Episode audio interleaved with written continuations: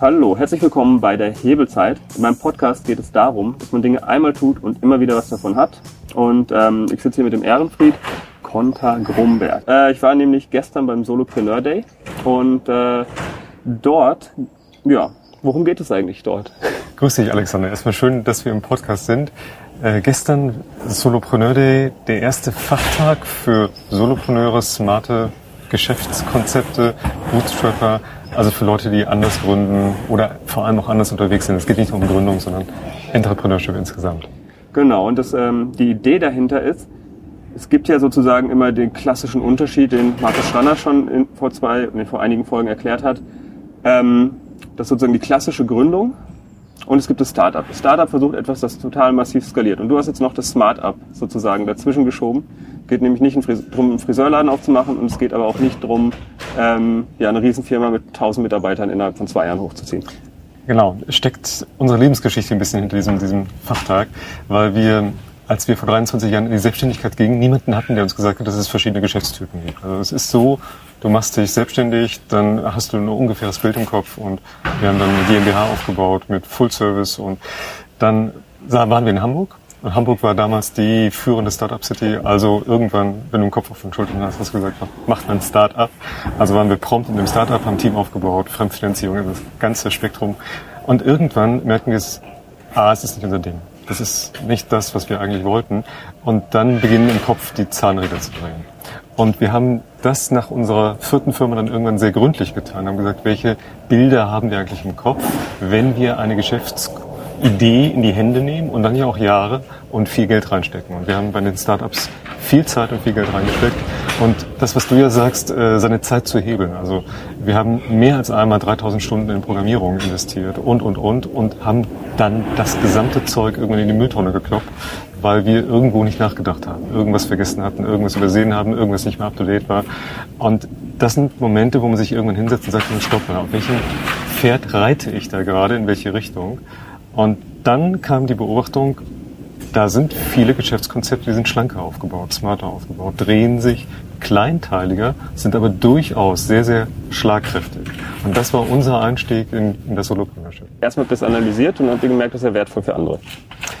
Absolut, es ist so gewesen, dass wir für uns erst entdeckt haben, das sind wir. Also, dass wir sagen, unsere eigene Biografie wäre gewesen, wir hätten gleich schlank und smart gestaltet und hätten unsere vier Firmen anders aufgebaut und haben dann die Muster untersucht. Und da wir Analytiker sind und Typologien li äh, lieben, haben wir alle Solopreneure, die wir kannten, und wir kannten einige im Netzwerk, äh, dann fallen, fallen mir die Schuppen vor den Augen. und sagt, bin ich blind gewesen, da sind sie, die sind direkt neben uns. Wir kennen einige davon, wir sind selber welche. Dann haben wir gefangen, angefangen, die Muster übereinander zu legen, haben den Begriff Solopreneurship nach Deutschland gebracht, den ersten Solopreneur Day gestartet, Buch drüber geschrieben, also das ganze Programm dann. Okay, ähm, was macht denn dann so ein Solopreneur aus? Auf den ersten Blick ist er schlanker unterwegs. Das macht sich fest daran, dass er nicht das Ziel hat, feste Gebäude aufzubauen oder Personen anzustellen. Das ist das, was die Wirtschaftsförderung immer nicht versteht. Arbeitnehmer, Arbeitgeber ist so fest im deutschen Denken, dass jemand, der sagt, ich bin Unternehmer, aber ich werde niemanden anstellen, das kommt in unserem System nicht vor. Und dann sind die meisten in der Denkfalle und sagen, okay, das ist so ein Einzeltyp, so ein, so ein Alleinschaffender. Das stimmt nicht. Also die Solopreneure, die wir kennen, haben in der Regel durchaus Netzwerke. Sie haben flexible Teams. Also ich würde sagen, er ist der alleinige Inhaber seines Geschäftes. Er will es auch bleiben. Er nimmt kein Fremdkapital auf. Er geht nicht auf den Exit. Er hat ein flexibles Team und er arbeitet mit Tools oder mit Komponenten in sehr häufig digitalen Struktur. Nicht 100 Prozent, so die Timothy Ferris Schüler, die sagen, alles muss automatisiert werden, aber große Teile davon sind automatisiert. Ja, und der wichtige Faktor ist, wie kriege ich denn dann trotzdem was, äh, ja, sozusagen, wie kriege ich meine PS dann auf die Straße? Denken im Kopf. Also wir sind inzwischen, deswegen nennen wir unser Programm inzwischen auch Smart Business Concepts, weil wir ganz fest daran glauben, dass wenn du kein Konzept im Kopf hast, also kein Bild im Kopf hast, landest du nicht dort, wo du eigentlich hin willst. Das bedeutet nicht, dass man den Weg schon kennt. Also jeder, der ein bisschen Entrepreneurship hinter sich hat, weiß, dass der Weg immer noch ein paar Kurven hat, die man nicht planen kann. Aber man sollte zumindest grob wissen, wo der Weg hingeht. Nicht nur grob wissen, man sollte sogar relativ kleinteilig wissen, in dem Sinne, dass ich mir überlege, baue ich da ein Startup auf? Also will ich also die Welt stürmen oder will ich eigentlich etwas aufbauen, wo ich mit meiner Person gut gelagert bin, wo ich gut das, was ich kann, hebeln kann.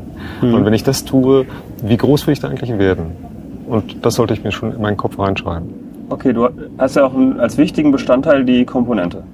Also das war ja auch sozusagen der Kern von äh, dem gestrigen Event, dass man sich sozusagen, man hat seinen Kern und rum, rundherum holt man sich Verstärkung durch am besten Komponenten. Absolut. Wir haben das, der Titel war gestern Be Competent, kompetent mit Komponenten arbeiten.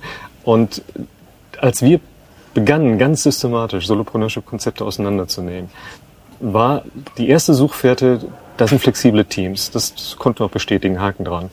Und je mehr Konzepte wir auseinanderschweißten, kam raus, dass die Einzeldinger, die dann am Schluss auf dem Tisch lagen, Komponenten waren und Komponenten verschiedener Art. Das eine, viele digitale Komponenten. Also ich sag mal, ein Klassiker ist, fast alle Solopreneure arbeiten mit WordPress. Man kann das schon fast äh, sagen, hallo, welches äh, CMN-System hast du dann, äh, sagen die meisten WordPress, also 90 Prozent.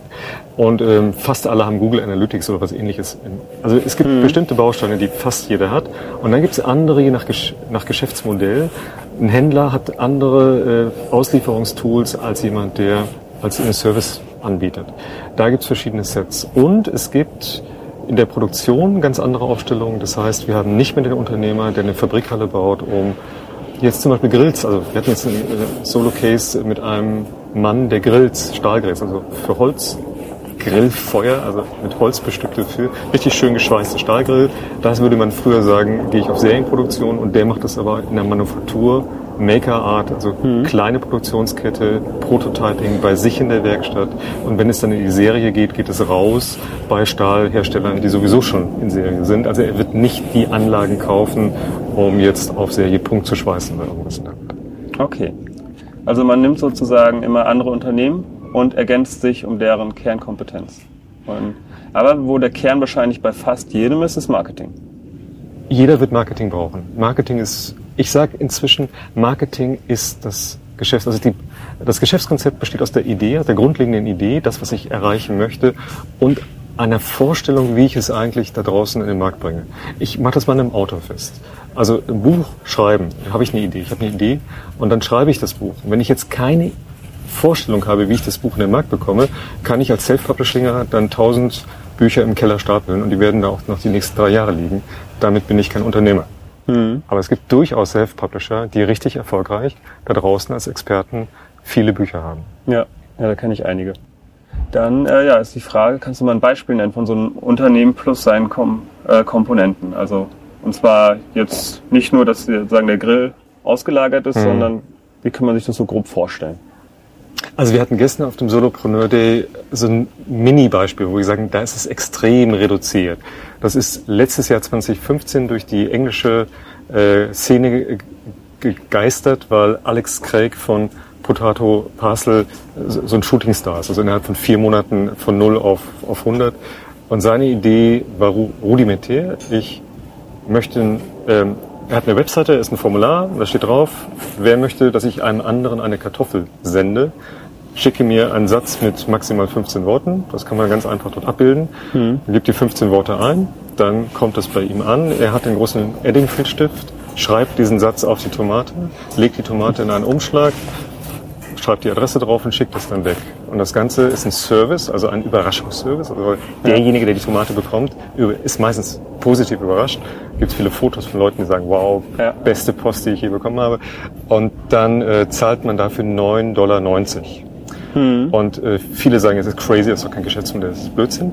Ähm, ist durch die Decke gegangen, also er hatte nach äh, vier Monaten äh, 20.000 Dollar Umsatz und 13.000 Dollar Profit, also wirklich nach Abzug der Kosten. Und das Porto, äh, Porto schon, inbegriffen, schon also. inbegriffen und äh, wir haben dann die Komponentenstruktur von ihm analysiert, was relativ einfach ging, weil mit, äh, uh, oh, mit äh, englischen, mit den Analyse-Tools äh, ist es bekannt, was er macht. Er hat auch die Umsatzzahlen und er hat vier Komponenten. Also er hat quasi die Webseite, wo die wo die Leute aufschlagen, ist gebaut mit Weebly, das ist ein US-System. Dann hat er ein Shop-System drin, das ist Shopify, also ein kanadisches System. Und die Auslieferung macht er ganz klassisch über die äh, USPS, also der, die amerikanische Post. Das ist überhaupt mhm. wenig Fantasie, aber ganz einfache ja. Kette. Und er hat noch Mailchimp im Einsatz für die Kommunikation mit Leuten und vorgelagerte Kommunikationskanäle wie Instagram vor allem und äh, Twitter. Okay. Aber das ist natürlich jetzt kein sozusagen langfristiges Modell. Da kann er wahrscheinlich, also es ist gerade der Hit und jeder hat dann mal, der auf diese Witze steht, hat dann mal die Kartoffel verschickt und dann ist sein Modell ausgelaugt. Das Aber ist, das ist jetzt genau die spannende Frage. Also diesen Vorwurf hat er von allen kassiert, natürlich, klar. ist ja erstmal egal, wenn Ja, man äh, 20.000 Euro im Monat Umsatz macht, dann kann man das äh, verschmerzen, dass es nach einem Jahr nicht mehr funktioniert. Aber die Gefahr ist natürlich da, dass wenn man so ein One-Hit-Wonder landet, dass dann irgendwann das Ge- Geschäftskonzept nach unten geht. Also es gibt ja sehr viele Musiker, die haben einen Song geschrieben, aber nicht mit den zweiten. Oder haben ein Buch geschrieben, aber nicht mit das zweite. Oder haben einen Grill gebaut, aber nicht mit den zweiten. Und dann ist es in unseren Augen kein Entrepreneurship. Und das ist der Grund, warum wir strategisch denken und in unseren Programmen ganz viel Mut machen, Geschäftskonzepte nicht nur auf einem Bein zu stellen, sondern sie dann wirklich in die Breite zu führen. Und das ist ein strategisches Denken. Okay, aber äh, bevor wir dahin gehen, erstmal noch zurück zu den ähm, Komponenten. Ähm, genau, also er hat also das hingekriegt, er hat keinen Webdesigner gehabt wahrscheinlich, er hat äh, sich wahrscheinlich keine große Lagerhalle gekauft und auch keine eigene Post gegründet, sondern konnte dadurch eigentlich, kauft sich morgens einen Sack Kartoffeln, beschriftet die, fährt nachmittags zur Post und ist damit Also durch. Es ist ein schräges Beispiel für ein Independent-Konzept. Also er hat im Prinzip einen Küchentisch, das ist ein Homeoffice, wo mit dem Ehrlichstift äh, eine Sack mit Kartoffeln stehen hat. Mehr braucht er eigentlich neben den Komponenten im Netz nicht. Die gesamte andere Struktur steht bereit und er kann sie sogar monatlich bezahlen. Das heißt, er könnte Weebly abstellen, wenn er will. Äh, Das heißt, er hat keine, äh, er hat keine Kredite laufen, er hat gar nichts laufen. Und das ist das, wo ich sage, waren wir denn blöd damals, dass wir für sechsstellige Raten Kredite geholt haben und Fördermittel und angestellt haben und bevor wir schon gelandet waren, erst eine ganze Etage gebucht haben, wie es damals in der New Economy Standard war, waren wir denn wahnsinnig. Und Ja. äh, Fakt ist, wir waren wahnsinnig. Und alle, die das damals gemacht haben, sind untergegangen. Das bedeutet Ja. also, das klingt crazy. Es ist erstmal luftig, das Konzept, aber es ist schlank damit. Ja, aber ich meine, das ist auch was, das kann man wirklich an einem Nachmittag gründen und dann geht man auf Reddit und hat Glück oder nicht. Sprich, selbst wenn die Firma äh, nur drei Kartoffeln verkauft hätte, hätte ihn das nicht umgebracht. Das ist also Richtig. von daher fast null Risiko. Außer Es ist null Risiko. Aber jetzt ist es so, dass wir sagen, neben dem Null-Risiko möchte ich hier schon einen Stich machen. Und diesen Stich hat er gemacht. Und wenn man sich sein Konzept ansieht, dann ist es nicht nur einfach zusammengeschustert, sondern er hat schon konzeptionell sich ein paar richtig gute Gedanken gemacht. Und alleine der Name Potato Parcel ist sehr richtig gut.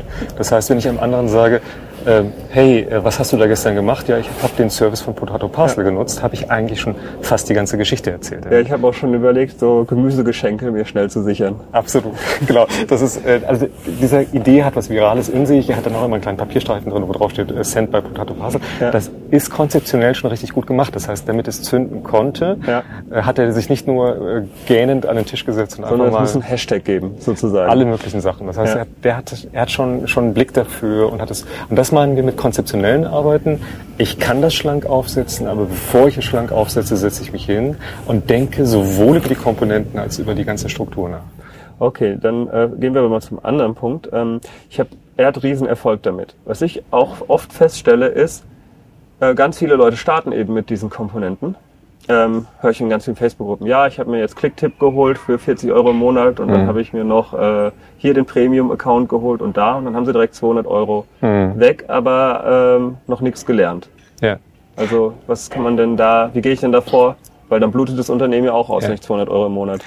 Deutschland ist an manchen Punkten ein sehr dummes Land. Das heißt, wir kriegen den Köpfen beigebracht, äh, dass Unternehmer sein sowas ist wie ein Beruf. Also ich entscheide mich, mich selbstständig zu machen. Und dann gehe ich in ein Existenzgründerseminar.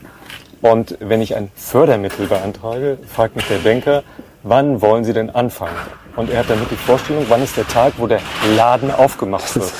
Und an diesem Tag muss alles fertig sein. Und weil das ja so teuer ist, muss ich vorher einen Kredit genommen haben. Also es gibt den Stichtag A. Und an diesem Tag ist man 100 Prozent, der Laden eröffnet sich. So. Mit dir sitzt vor mir jemand, der das Lean Startup also von A bis Z kennt. Das heißt, die Denke, dass man fertig ist, dass man an einem Tag fertig sein kann, ist dort draußen im Internet so absurd, weil ich ja nicht weiß, wie die anderen reagieren. Das heißt, Axel Craig hat nicht gewusst, ob die Kartoffel fliegt oder ob sie nicht fliegt. Er hat es gehofft, er hat auch konzeptionell daran gearbeitet, aber den Proof of Concept habe ich erst, wenn die Kartoffel fliegt. Und das gilt für alle anderen Sachen. Wenn ich heute sage, ich mache einen Stahlgrill, der nicht mit Kohle bestückt wird, sondern mit Holz. weil die Argentinier das so machen, dann ist es zwar als Gedanke erstmal konzeptionell gut, aber ob die Deutschen wirklich argentinisch auf Holzfeuer grillen, werde ich erst wissen, wenn ich diesen Grill dort draußen rausgebracht habe. Mhm. Und das bedeutet, ich muss mit der Infrastruktur, die ich hinstelle, vorsichtig sein. Weil wenn ich jetzt die Halle baue und sage, ich gehe mal davon aus, dass ich schlappe 20.000 Grill über den Fließband äh, ziehe, dann werde ich sehr, sehr wahrscheinlich einknicken. Und das ist der Grund, warum von zehn Startups nach wie vor, obwohl wir wieder im Hype sind, neun ganz sauber und klanglos, in der Regel mit Schulden, einfach sanglos verschwinden. Ja. Und äh, da würde ich vorher wirklich sagen, ich hole mir nicht die ganzen Tools, so wie du gesagt hast. Also ich buche schon mal ClickTip, ich buche schon mal Y, sondern ich überlege erstmal, was für ein kleines, minimales Komponentenset, und damit sind wir an diesem mhm. minimalen äh, Produkt fast nah dran, kann ich mir am Anfang mal zusammenstellen. Und ja. mit relativ geringen Kosten als Kernel zum Laufen bringen. Und da ist der Klassiker ein WordPress-Kernel, 1, 2, 3, erste rudimentäre Plugins. Und eine Standardfalle ist für Leute, die Shops aufbauen wollen, dass sie dann sofort einen großen Shop dran setzen. Ja. Und da aber nur zwei Artikel drin haben. Das ist Blödsinn, weil das kann ich auch mit dem Formular abdecken. Also erstmal schlank denken, lean denken und ab in die Manege. Ja, ich habe ähm, ich hab das auch immer so gemacht. Ich nehme einfach das WordPress-Formular, mhm. weil die ersten zehn E-Mails kann ich immer noch copy und pasten, ja. wenn die da ankommen. Ja. Also ich denke mir auch immer, bevor ich jetzt anfange, wieder ein neues Mailing-System, also auch wenn ich kostenlose Systeme kenne, selbst das Aufsetzen ist ja viel zu viel Arbeit. Es ist besser, ich teste das mit dem kleinen Formular. Von fünf Formularen merke ich, bei einem kommt was zurück. Und erst dann macht es Sinn, dieses eine Formular dann umzusetzen. Also man darf sich sozusagen, wie heißt es, ähm, Paul Graham sagt immer so schön, mach Dinge, die nicht skalieren gerade am Anfang. Also ja. Und mach einen Teil davon per Hand. Ja. Also die Maker-Philosophie geht für mich in allen Bereichen, auch in dem kreativen Bereich. Das heißt, zu sagen, bau den Prototyp mit der Hand, dass du weißt, wo die Schrauben sitzen, damit du weißt, was in der Produktion schiefgehen kann. Das heißt nicht, dass ich Handarbeit machen will auf Dauer. Das heißt, dass ich mit diesem alten, schönen, handwerklichen Gefühl und Geschick rangehe. Und das gilt für mich bei jedem Prozess. Das bedeutet, ähm, wenn ähm, Raphael äh, von ähm, Ratiofarm äh, mir sagte, er hat am Anfang das Callcenter nicht benutzt. Er hat die ersten Stornos alle selber bearbeitet, weil er wissen wollte, was geht schief. Mhm. Und er hat alles aufgeschrieben. Das ist natürlich am Anfang für den Founder mehr Arbeit. Das heißt, er ja. ist im Gespräch, er hat irgendwie eine blöde Retoure, weil eine Postadresse falsch eingetippt wurde, keine mhm. Ahnung. Aber er kriegt es raus. Und er sagt, ja. okay, es gibt vier, fünf Sachen, die schief gehen können. Mhm. Und dann ab dem kann er, kann er eine Guideline schreiben für ein Callcenter und sagen, also wenn das reinkommt, macht es doch so und so. Das ja. ohne zu wissen, was läuft, direkt an ein Callcenter abzugeben, ist Blödsinn. Das wird mhm. schief gehen. Ja. Okay, gut. Dann äh, hast du noch eine sozusagen Angabe gemacht, wie viel man so für Komponenten ausgeben sollte? Richtig, ich habe, äh, weil wir versuchen so ein bisschen Orientierungsrahmen zu geben, weil das ist ein Feld, was ganz neu ist und die Leute ja. haben einfach keine. Wir haben einfach die Faustformel entwickelt von dem Umsatz, den man gerade laufen hat. Zehn Prozent maximal gehen in die Komponenten rein. Und ich sag mal, wenn eine Komponente wie Infusionsoft schon einige hundert Euro schlingt mhm. und ich habe aber erst 500 Euro Umsatz, dann ja. ist Infusionsoft einfach zu groß. Okay, aber dann ist nochmal die Frage Definition von Komponente. Weil, also ich habe nochmal ein anderes System, Profit First. Ich weiß nicht, ob du das kennst. Nee, muss ich ähm, passen. Solltest du vielleicht mal anschauen. Das ist, äh, die in Deutschland macht es die Benita Königbauer, kann ich doch gerne mal vorstellen. Vielleicht ja. für, sogar für den nächsten äh, Solopreneur Day. Okay. Die ist super. Ja. Äh, es geht darum. Es gibt einen Unterschied zwischen sozusagen den la laufenden Kosten und ja. den Profit-Kosten. Ja. Ähm, Profit-Kosten wäre zum Beispiel äh, der An das Porto. Ja. Porto ist zwar eine, also der Versand ist zwar eine Komponente, aber wenn ich das Porto bezahle, heißt jedes Mal, wenn ich ein Pack, eine Kartoffel versende, hm. habe ich ja mehr Umsatz. Ja. Also würde ich das nicht in die 10% rechnen. Sondern das, das ja die, wäre äh, ja. sozusagen, das ja. sind umsatzbringende Kosten, auch der Kauf von Kartoffeln. Mehr Kartoffeln heißt mehr Umsatz. Ja. Es ist, es ist ja die alte Unterscheidung zwischen Fixkosten und quasi äh, Sachen, die durch den Umsatz nach oben gehen. Und wir sagen, die stehenden Kosten, also die Fixkosten, das sind ja feste Mieten. Genau. Das sind feste Sozialabgaben und Versicherungen, was auch immer. Das andere sind Stück vorfallbezogene Kosten, mhm. die, wenn sie skalieren, auch hochgehen. Und äh, die Cash-Formel ist ja die Cashflow-Formel, dass wenn ich im Liquide bleiben will im Cashflow, muss ich sehen, dass wenn die Stückzahlen nach oben gehen, mein Cashflow auch genauso, wenn nicht sogar schneller nach oben geht. Hm. Problem habe ich, wenn ich sage, 10.000 Grills werden bestellt, Hm. ich muss vorausbezahlen, dass eine Charge von so und so viel Grills dann produziert werden. Dieses Geld muss ich liquide haben. Ich muss es vorschießen, bevor der Kunde zahlt, weil der Kunde dann erst Wochen später, was auch immer, dann komme ich in diese alte Falle, die die großen Produktionen sind. Also Beispiel die äh, Mähdrescher von Klaas. Sind wir, wir sind in Deutschland ja äh, die Sieger im Mähdrescherbau, also Ja. Weltmarktführer. Äh, jeder Klaas Mähdrescher ist auf Kredit finanziert, weil die nicht genug Geld haben, das Ding zu produzieren. Also Ah. Der Bank gehört der Mähdrescher, bis er verkauft wird. Okay, da habe ich aber auch, ähm, ist bei mir beim Geschäftsmodell, da habe ich auch genau drüber nachgedacht und gemerkt, ich muss eine Änderung machen. Und zwar, wenn ich Freelancer, also wenn ich selber arbeite, ist es mir fast Schnurz, dann ich die Rechnung, wenn ich meine Videoproduktion durch habe. Ja. Wenn ich jetzt aber mit Freelancern anfange, ich will die Freelancer bezahlen, wenn sie mir die Rechnung schreiben. Und zwar, also einfach innerhalb der nächsten Tage. Und da komme ich aber dann in diese Falle, dass wenn ich auf einmal viele Projekte habe, dass ich dann äh, sozusagen auf einmal ganz viel Geld vorfinanzieren muss, dass ich meinen Freelancer schon mal bezahle und dann auf das Geld für meinen Kunden warte. Also muss ich zumindest die Hälfte als Anzahlung nehmen, um äh, die Freelancer abdecken zu können Ja. oder da kein Ja. Cashflow-Problem zu haben. Es hat zwei Dimensionen. Das eine ist, Menschen zügig zu bezahlen, ist im Business einfach gut. Das ist auch fair. Das heißt, wenn eine andere für sich arbeiten, dann sind wir der Meinung, Brigitte und ich, sofort bezahlen, so, sobald es geht, weil äh, nicht mit den Leuten rumschachern und sagen, hier, du kommst, du kriegst in drei Monaten dein Geld. Habe ich in der Werbeindustrie überall erlebt. Da war immer, ah, das Geld muss erst von dem großen Automobilhersteller in die Agentur, dann geht's von der Agentur in die Eventagentur, die Eventagentur zahlt ins Produktionshaus und das Produktionshaus bezahlt es dann dem Filmteam und das Filmteam bezahlt es dann mir. Und jeder braucht aber einen Monat, bis er das raushaut. Das Ja. heißt, ich bin am halben Jahr erst bezahlt. Also Solopreneurship ist für uns auch eine neue Art zu denken. Das heißt, zu Netzwerken mit anderen Leuten Vertrauensbeziehungen aufzubauen. Ich habe flexible Teams. Ich stelle Menschen nicht an, aber ich arbeite auf Augenhöhe. Ich, wir möchten nicht mehr in die Situation, dass jemand angestellt ist und die Mama-Papa-Verhältnis, sie schauen hoch und erwarten, dass sie von einem anderen das entmündigt in unseren Augen. Ich bin nicht mehr der Meinung, dass der Sicherungsrahmen Menschen selbstständiger macht. Und ich glaube, wir brauchen Menschen, die selber denken, die selber handeln und die selber auch bestimmen dürfen, was sie tun. Das heißt für mich, ein Freelancer ist für uns auf Augenhöhe. Er hat häufig sogar mehr Skills als wir in seinem. Er ist häufig strategisch besser als wir in manchen Punkten. Ihn zu behandeln wie äh, ein Putztuch ist einfach kein, kein Stil. Das heißt, ich möchte ihn schon bezahlen. Bedeutet, ich muss ein bisschen Geld auf der Kasse haben. Bedeutet, ich sollte immer einen hohen Cashflow haben. Ich sollte finanziell erfolgreich sein. Ich unterstreiche das nochmal. Ich sollte als Unternehmer finanziell erfolgreich sein und ich sollte höhere Liquiditäten auch auf dem Konto haben, was bedeutet, dass ich auch mal, wenn ich eine Idee habe, sie spontan umsetzen kann. Das geht nicht, wenn ich das Geld nicht habe. Und äh, das war früher immer der, der Fehler. Wir hatten Ideen, dann sind wir zu irgendwelchen Investoren gelaufen, habe gesagt, würdet ihr uns für zwei, drei Jahre so und so viel Geld geben? Und in dem Moment beginnt eine Abhängigkeit und ich kann mich nicht mehr bewegen mit dem ganzen System. Das heißt also A, ich möchte das Geld haben und B, ich versuche Sachen zu bauen, wo ich das Geld von meinen Kunden so früh wie möglich bekomme. Und Vorausbezahlung ist doch okay. Das bedeutet, wenn ich eine Grillserie auflege, also zehn Grills, die besonders für ich sage jetzt mal Buchenholz äh, geeignet sind, äh, dann kann ich ja in dem Newsletter schreiben, welche Buchenholz-Fans sind da, sind da draußen. Ich will eine Serie mit auflegen.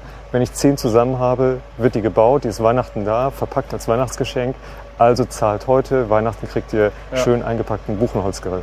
Dann habe ich eine Logik geschaffen, dass die Leute wissen, was kommt. Und wenn sie mir vertrauen, jetzt sind wir wieder beim Wollte ich gerade sagen, das wieder, äh, muss vorher die Marke aufgebaut haben. Absolut, da muss die Marke sein und Sie wissen, äh, Peter Hack, das ist dieser Grillbauer, liefert, das wird er auch tun. Dann kommt der Moment, wo Sie mir vorher das Geld geben. Ja. Gucken wir uns das Ganze nochmal von der anderen Seite an. Weil ich selber verwende ja auch Komponenten, aber ich möchte auch eine super Komponente werden. Ja. Ähm, sprich mit der Videoproduktion will ich, dass es sozusagen sich einfügt und äh, als Komponente angedockt ist. Äh, ich möchte einen YouTube-Channel, der mir Reichweite bringt. Absolut, ja. Ähm, was muss ich denn beachten oder was macht eine gute Komponente aus? Jetzt mal aus beiden Perspektiven. Also ich sage immer, ich muss wissen, was man reinstecken muss, damit was rauskommt. Das heißt, es ist nichts irgendwie eine Wabbelkram, sondern die Eingangsgrößen müssen bekannt sein und die Ausgangsgrößen. Das heißt also, ich weiß erstmal den Namen der Komponente. Also entweder ist es eine Personenmarke, nämlich Alexander, oder du hast, hast du einen äh, Servicenamen? Hello and Like heißt er da. Hello, Hello and Like. Hello and Like. Hallo und mögen.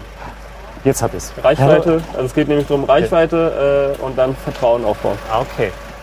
Absolut stimmig. Hello and like ist gut. Wenn es einmal im Kopf ist, hängt's. Und ich kann sagen, ähm, wenn du das Problem hast mit deinem Videokanal, geh zu Hello and like.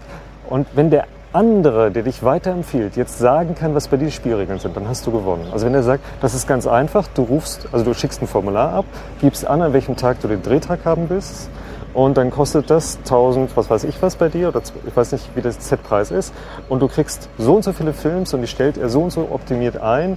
Und dann hast du das Package, und das heißt das ähm, Hello and Like ähm, Jahrespackage.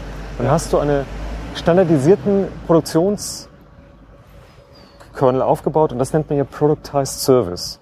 Also dieser Service ist nicht mehr individuell, wie bei einer Agentur, wo man sagt, hallo, hier ist Ehrenfried Konter-Grombeck, ich brauche äh, 30 Filme, äh, wie kann man das machen? Und dann sagt der Agenturchef, also können Sie mal ein Briefing reinschicken, dann kommen wir vorbei. Schicken wir ein Angebot. Äh, Angebot, hast du Kaffee trinken, dann nochmal korrigieren drüber Ja. und so. Und dann kommt hier dieser Abspracheprozess in alle Richtungen. Und das Ganze wird dann 30.000 kosten, als Zehnfache, was bei, es bei dir kostet. Ja, wahrscheinlich. Und das Ergebnis wird aber das gleiche sein.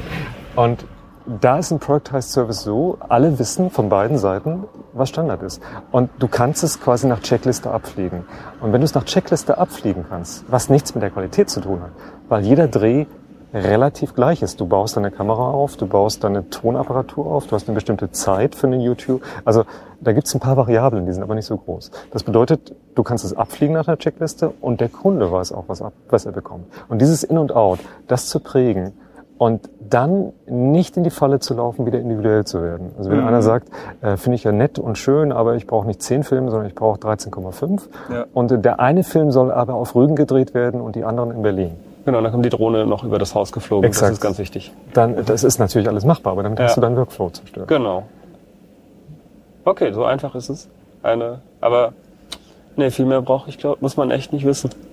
Doch, es gibt noch einen wichtigen Punkt. Und zwar, du musst dir vorher überlegen, wir nennen das immer die Hand im Teig Frage. Und zwar, wenn ich eine Bäckerei aufmache.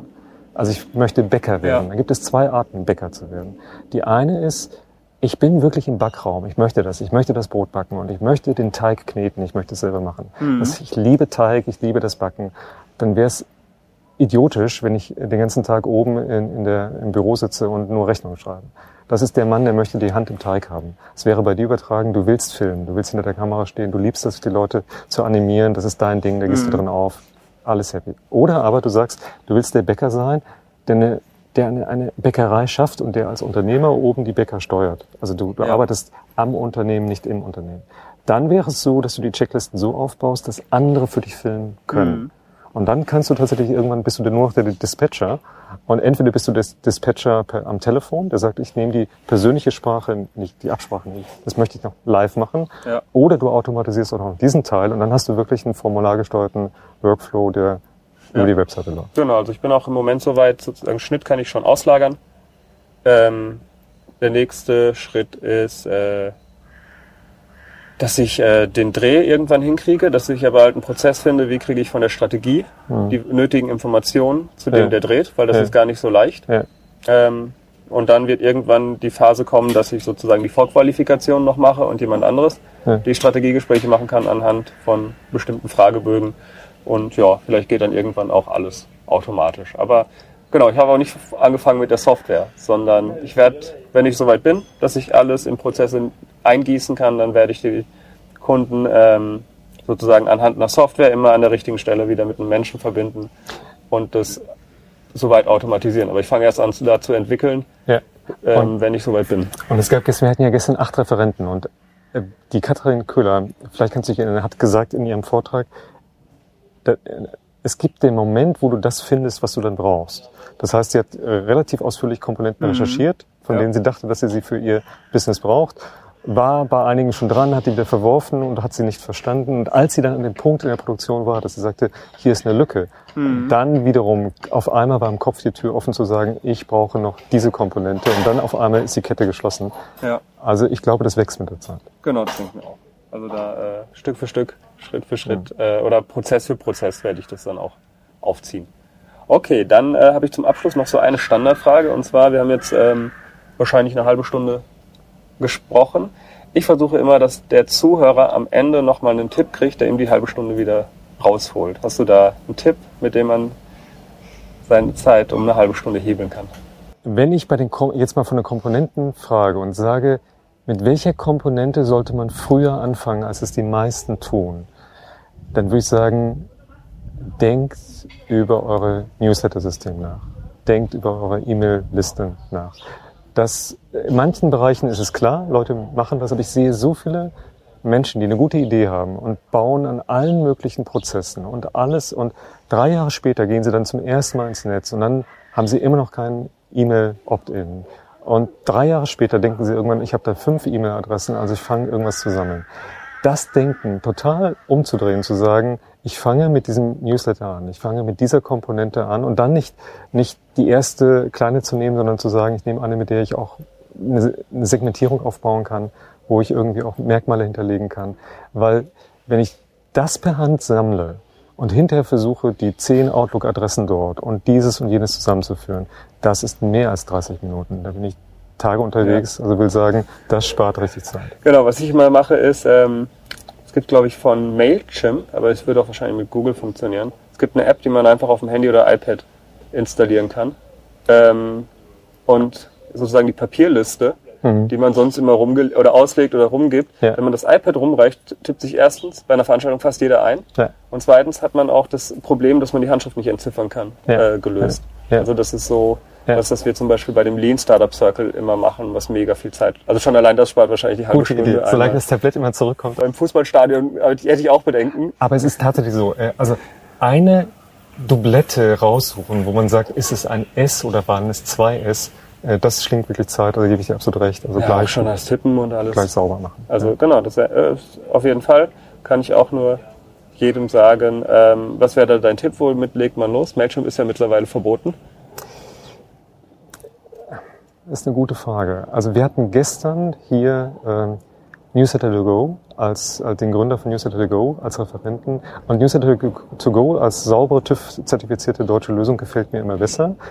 Die ersten 1000 sind auch frei. Genau. Das heißt, damit kann man richtig gut starten. Man kann später auch exportieren. Man kriegt, kommt von Newsletter to ja. Go in alle Richtungen, hat aber dort alles, was man braucht, ist easy genug, ist responsive, würde mir reichen.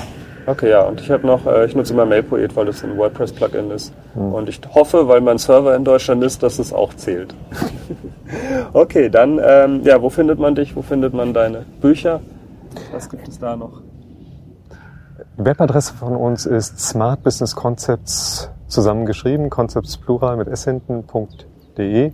Da ist unser gesamtes Programm zu finden. Wir haben dort Material, aber unsere Bücher und unsere Generatoren. Wir arbeiten gerade an dem Marketinggenerator. Das ist unser kräftigster, schwerster Brocken quasi. Das sind äh, die gesamte bisherige Marketingstrategie, Theorie, die es gab, aber runtergeklopft auf die neuen smarten Modelle und komponententauglich. Neues Business Modeling Tool drinne, die Produkttreppe. Das wird uns länger beschäftigen.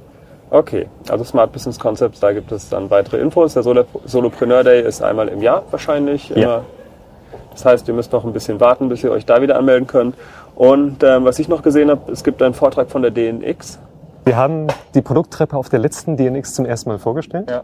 Und wir werden auf der jetzt kommenden DNX nochmal in die Produkttreppe reingehen und so ein paar ähm, Saltomortale da zeigen. Also ein paar Tricks, wie man Sachen aufbauen kann. Ah, okay, also sozusagen der tiefere Blick. Aber wer den, ich habe in den Show Notes auf jeden Fall den Link auch zu dem ersten Vortrag, wo man mal den Überblick kriegt, weil das war auch ein sehr interessantes Tool, muss ich sagen. Das äh, hat bei mir auch schon wie heißt das? Ich habe ja das 0-Euro-Produkt und dann das mittlere Produkt, ja, aber ja. ich habe immer noch kein mega teures Produkt. Ja. Und ich habe auch gar kein günstiges Produkt. Also ja. habe selber gemerkt, da muss ich noch nachlegen. Okay, dann dir vielen Dank für das Interview und dir danke, Alexander. Okay. Und ja. Ein kleiner Hinweis noch. Der Intro- und Abschlusssong ist von audionautics.com und heißt Clap Along.